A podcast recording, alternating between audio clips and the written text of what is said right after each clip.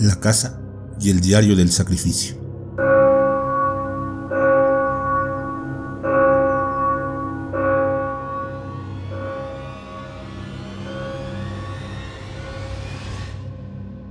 Mi nombre es Alan, y esto que estoy a punto de contarles es acerca de un libro cuyo contenido quiero compartirles. Recuerdo todo a lujo de detalle. Cosas así no se van fácil de la memoria. Encontramos este libro. Estaba con mi amiga Ana.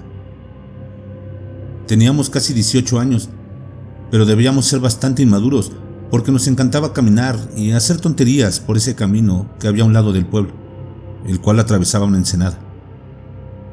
Era un camino para transeúntes y bicicletas. Siempre lo hacíamos, pero les juro que nunca, nunca nos dimos cuenta, ni ella ni yo, de la casa en ruinas de al lado del camino que vimos en esa ocasión. Parecía que mitad de la casa se estaba viniendo abajo. Había polvo por todas partes. Se notaba que era muy, pero muy antigua, tanto por la arquitectura como por el aspecto actual. Nosotros no teníamos nada mejor que hacer. Estábamos en vacaciones antes de comenzar la universidad, así que a pesar de la cinta amarilla que rodeaba la propiedad, entramos. Se respiraba un ambiente lleno de tierra en el aire. Ana tosió y yo me reí, pero también tosí. Ambos reímos. Estuvimos dando vueltas por la casa. Tenía solo una habitación, una cocina y un baño, pero lo que nos llamó la atención estaba en el sótano. Al encontrar la puerta que daba ahí abajo, la verdad es que me daba un poco de miedo, pero quería ser de valiente, así que le dije que bajáramos. ¿Qué pasa? ¿Te da miedo? Le dije. Calla, bajemos, me respondió no muy convencida de sus palabras. Por reflejo, toqué el interruptor de luz y cuando Ana comenzó a decirme que no funcionaría, las luces se encendieron. El ambiente era aún más polvoriento que la casa en sí. Ambos tosimos un poco antes de seguir bajando por la rústica escalera.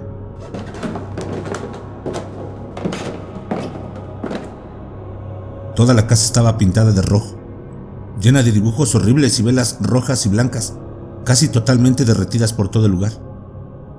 Era espeluznante. Aunque queríamos irnos, para no quedar como miedosos ante el otro, bajamos. Estar ahí abajo era una sensación de pesadez y malestar que hacía que nos temblasen las piernas. Sabía que no pasaría mucho antes de que uno de los dos sugiriera irnos de ese lugar, preferentemente corriendo pero eso no pasó. En lugar de eso, seguimos observando la escena pobremente iluminada. A la derecha de la escalera había en el suelo un círculo con una de esas estrellas de demonios que se usan en las películas de brujería. Abarcaba todo ese sector de la habitación. Estaba a lo largo y ancho del piso y no me atrevería a decir que era sangre, pero parecía rojo muy oscuro. Lo más horrible de ese dibujo era que en medio había una cama. Sí, así de inverosímil como suena. Una cama. Y no me refiero a un dibujo, sino a una cama con sábanas blancas. O al menos alguna vez lo habían sido. Sin almohada, con un colchón que aún conservaba la silueta de una persona. La superficie estaba rasgada, como por muchos cortes, y había velas rojas y blancas en ambos respaldos. ¿Quién diablos dormiría en un lugar así de enfermizo? No tenía sentido. De pronto, algo me jaló del hombro. Me asusté tanto que se me cayó el celular que estaba usando a modo de linterna. Así que lo levanté y miré a Ana para regañarla por asustarme. Tenía cara de asustada y estaba mirando algo al otro lado del cuarto. Quise ver qué era lo que le llamaba la atención. Pronto me di cuenta y un frío helado me recorrió la espalda. Era una especie de construcción metálica como un tubo bastante grande y grueso. Estaba sobre otro de esos dibujos satánicos y tenía paredes enrejadas y sin tope ni suelo. Estaba hueco y lo más horrible era lo que se veía dentro, a través de los agujeros de la reja y al final de las tirantes cuerdas con ganchos en las puntas, justo en medio de la bizarra construcción, lo que parecía un muñeco manchado de sangre con los brazos extendidos del tamaño de una persona. No lo miré demasiado, Había algo acerca de eso que me daba muy mala espina. En el momento pensé que era el ambiente espeluznante del lugar. Ambos estábamos paralizados por la escena, pero de alguna forma Ana logró gesticular palabra. ¿Qué es eso? Con la garganta apretada y lo que debió haber sido una muesca de asco y también de miedo, la miré.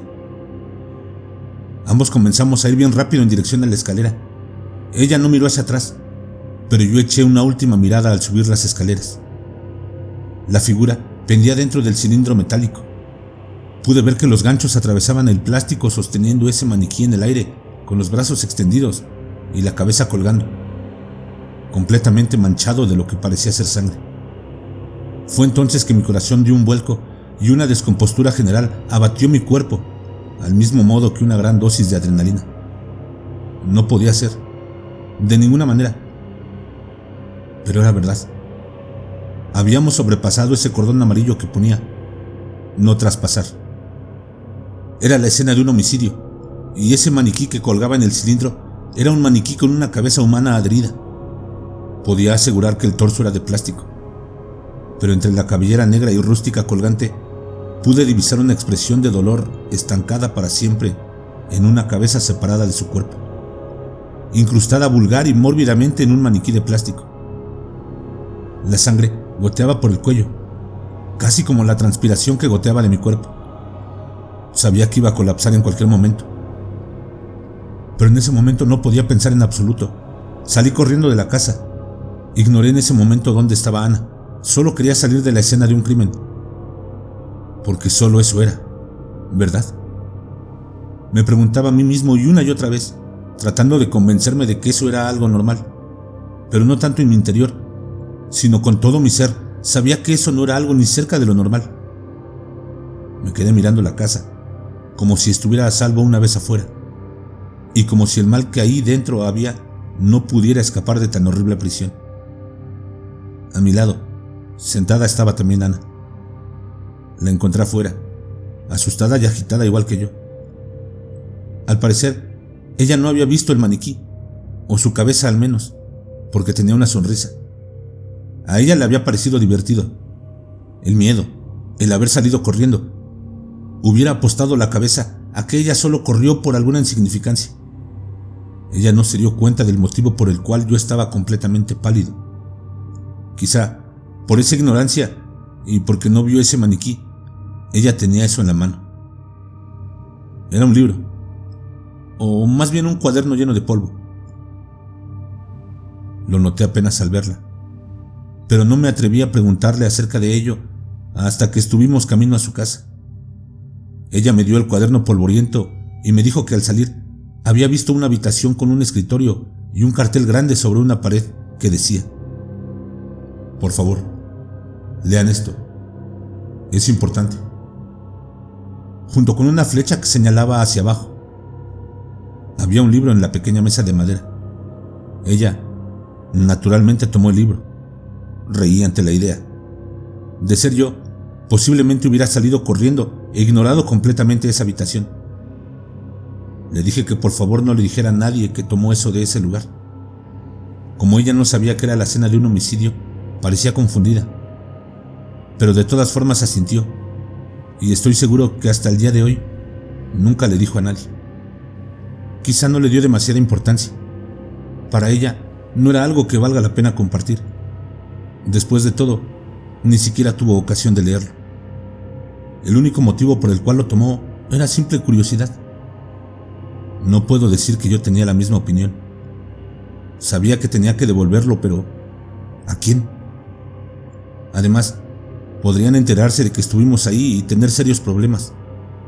Seríamos unos inmaduros, pero aún así éramos mayores de edad, por lo que podríamos tener problemas legales por irrumpir en la escena de un crimen.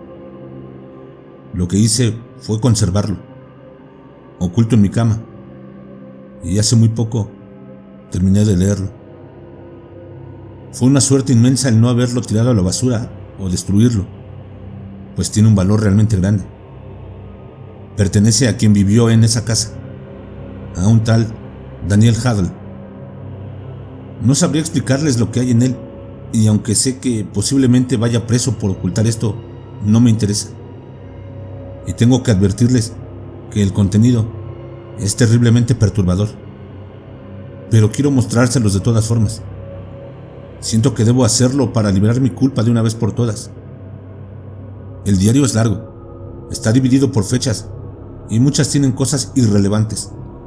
Así que compartiré aquí las que me han parecido más importantes. 20 de enero.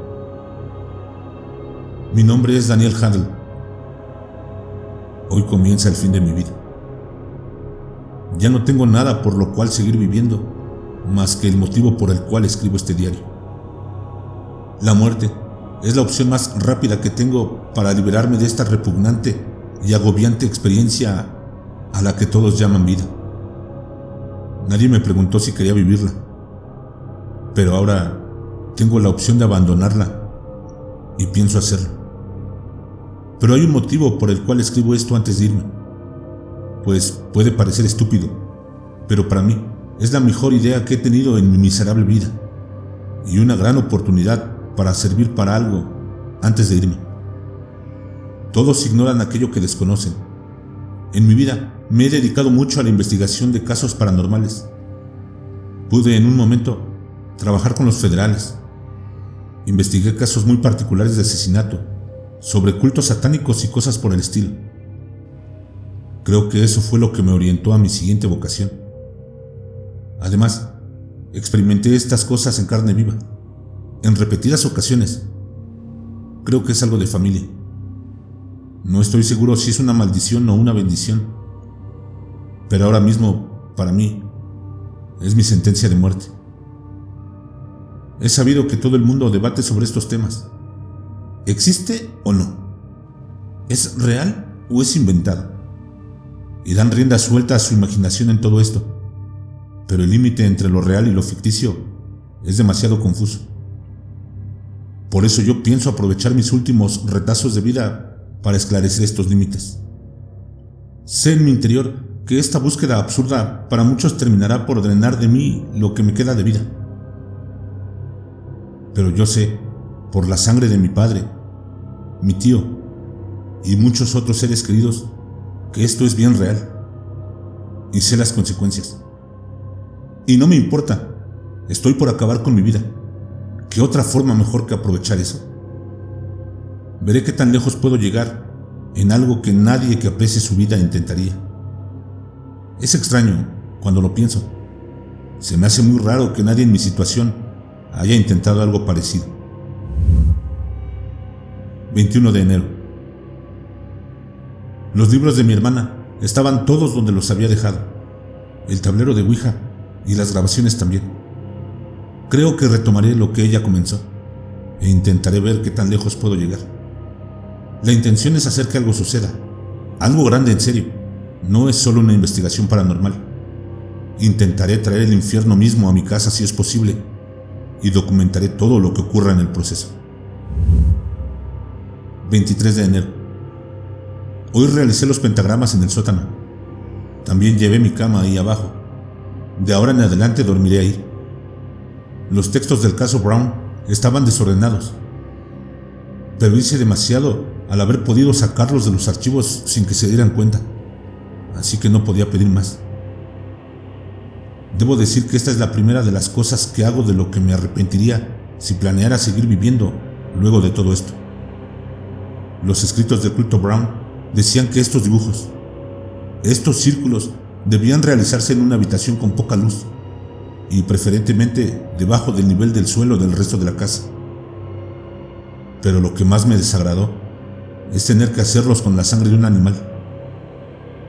Enterré al conejo en el patio. Tenía un pequeño tacho lleno de sangre y un pincel. Olía horrible, y aunque sentía que todo lo que estaba haciendo estaba extremadamente mal, no me importa. Sé que se va a poner peor, y aún así Tampoco me importa, pues no tengo intenciones de salir vivo de esto. 5 de febrero. Desperté con lágrimas en mis ojos. Sentía una punzada horriblemente fuerte en el pecho. Creí que moriría y estaba listo para ello, aunque un poco decepcionado, pero eso no pasó. Solo sufrí ese dolor por un rato. Había alguien más en la habitación. Lo sentí cuando me senté en la harapienta cama. Están comenzando a suceder cosas extrañas. Antes de volver a dormirme, encendí las velas rojas y... bingo. En la noche tuve pesadillas horribles, en las que mutilaba gente con mis propias manos. Podía sentir mis uñas entrando en su estómago con una fuerza sobrehumana y pude sentir en mis manos las vísceras, al mismo tiempo que veía la cara agonizante de mi víctima. Eso se repitió varias veces. Al final del sueño, una sombra roja como la sangre, parada sobre una pila de cadáveres, me miraba. Parecía tener una cabeza de cabra. Y recuerdo haber pensado que era el demonio. Desperté luego de eso. No podía moverme. Escuchaba susurros. Decían mi nombre. También escuchaba una risa. Esto me espantó un poco, pero pasó después de un rato y me puse a escribir esta entrada. 8 de febrero. Hoy seguí leyendo las instrucciones de las cartas del culto. Tenía pensado hacerlo más grande que encuentre en ellas, así que seguí buscando hasta encontrar un ritual para invocar al demonio. La lamia. Era el demonio al que el culto le rendía tributo, para el cual realizaban sacrificios humanos y hacían rituales sangrientos. Eran necesarias dos personas como mínimo, pero decía, viva o muerta. Así que opté por la segunda. Sí, tengo las manos manchadas por sangre de otra persona. Corté su cuello con un cuchillo y volví a conducir hasta el pueblo nuevamente. Con un poco de suerte, tardarían en seguir mi pista unos 100 kilómetros. Además, fui extremadamente precavido. No había pista alguna, se los puedo asegurar. Coloqué el cuerpo en el suelo, arriba del pentagrama, tengo que actuar antes de que comience a descomponerse. 20 de febrero. Comencé a grabar e hice lo que decían los documentos secuestrados. Recité el cántico mientras hacía las marcas en el pecho del cuerpo muerto. Tan pronto como comencé a hacerlo, comencé a escuchar pasos detrás de mí. Sonaba como alguien vistiendo zapatos, pues eran pisadas fuertes y secas. Yo seguí concentrado en el ritual, tal y como decían las cartas y sin darme cuenta me encontraba apuñalando al cuerpo muerto una y otra vez. Escuché risas y recuerdo luego haberme intentado apuñalar involuntariamente en el estómago. Pero luché contra ese reflejo que no me esperaba y logré que el cuchillo solo atravesara un poco de mi piel y carne. Nada grave. Me levanté y rápidamente me vendé con un trozo de sábana.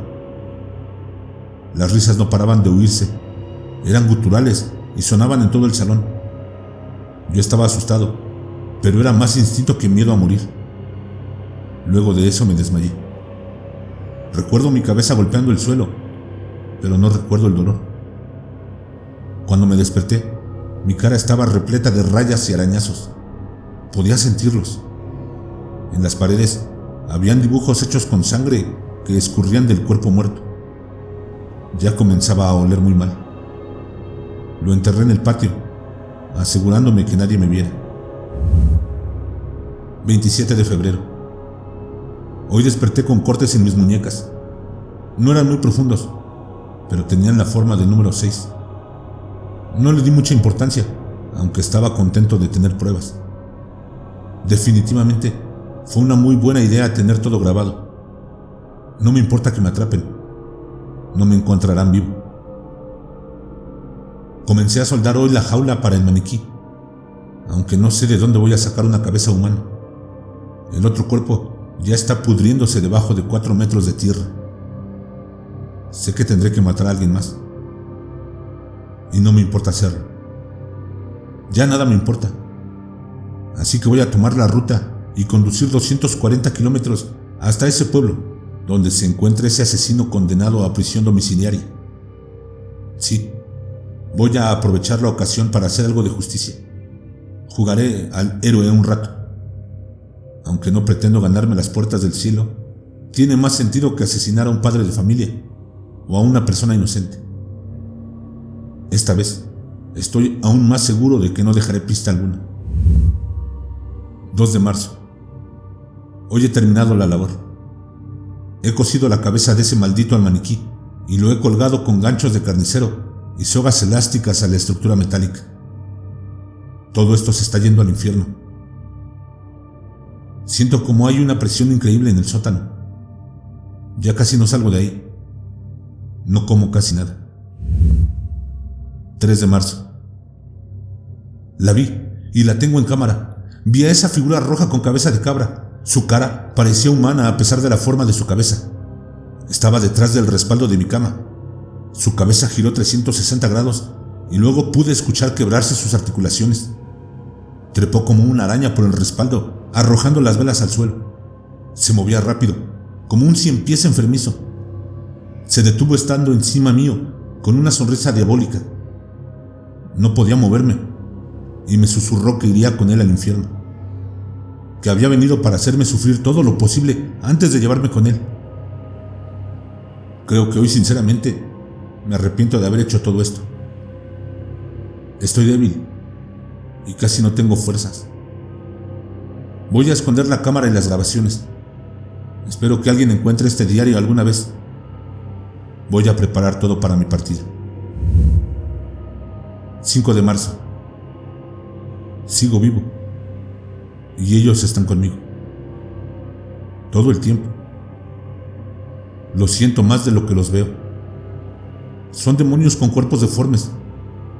Puedo sentir su sufrimiento y mi cuerpo ya no tiene razón para seguir vivo. Creo que ellos me mantienen con vida para hacerme sufrir. Ellos quieren que escriba esto. He estado viendo las cintas, pero ellos no aparecen grabados. Solo yo los veo. Y sin embargo, los he visto rasgar mi carne con sus garras y en el video las heridas surgen de la nada. No estoy loco y eso es un alivio. Es suficiente. Y también es demasiado. Pensé que me iría y todo acabaría. Pensé que sería una buena oportunidad.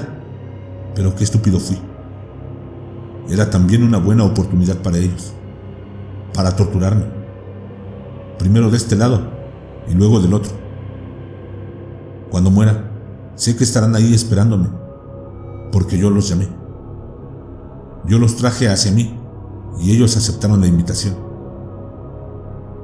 Ahora solo veo sangre y dolor en mi futuro, en este mundo y también en el suyo. Soy un imbécil. Ahora ni morir va a salvarme y es posible que por mi culpa muchas personas más sufran.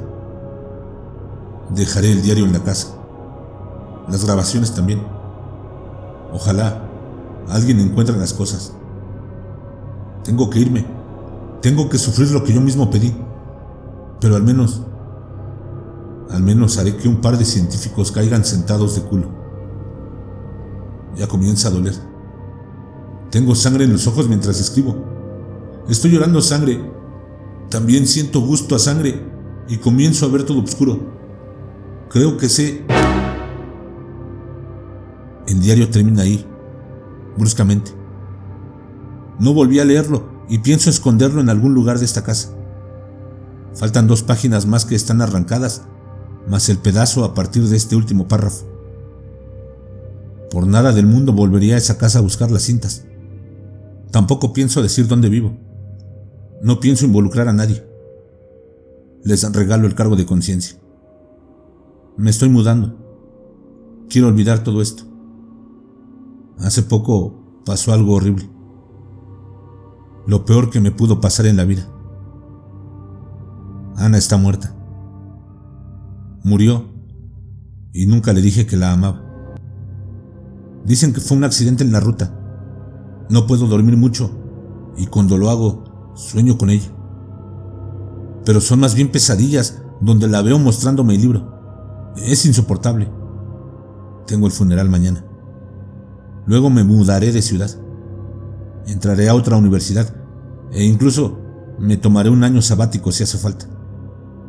Pero tengo que iniciar mi vida en otro lado. No quiero vivir más cerca de esa casa o de ese bosque. Todo me recuerda a ella y a ese horrible lugar de mierda. Gracias por leer mi historia. Ustedes son quizás los únicos que me creerían, pero eso no me importa. Solamente necesitaba descargarme, sacármelo de adentro. Necesitaba hacerlo para dejar atrás este capítulo de mi vida y seguir adelante. Solo les pido que si alguna vez se enteran de algunas cintas extrañas, por favor, ignórenlo. No vale la pena. Hay mejores cosas que meterse en la cabeza. Me despido. Con algo de suerte, podré rehacer mi vida en otra parte. Les deseo lo mejor. Y gracias por prestarme algo de su tiempo.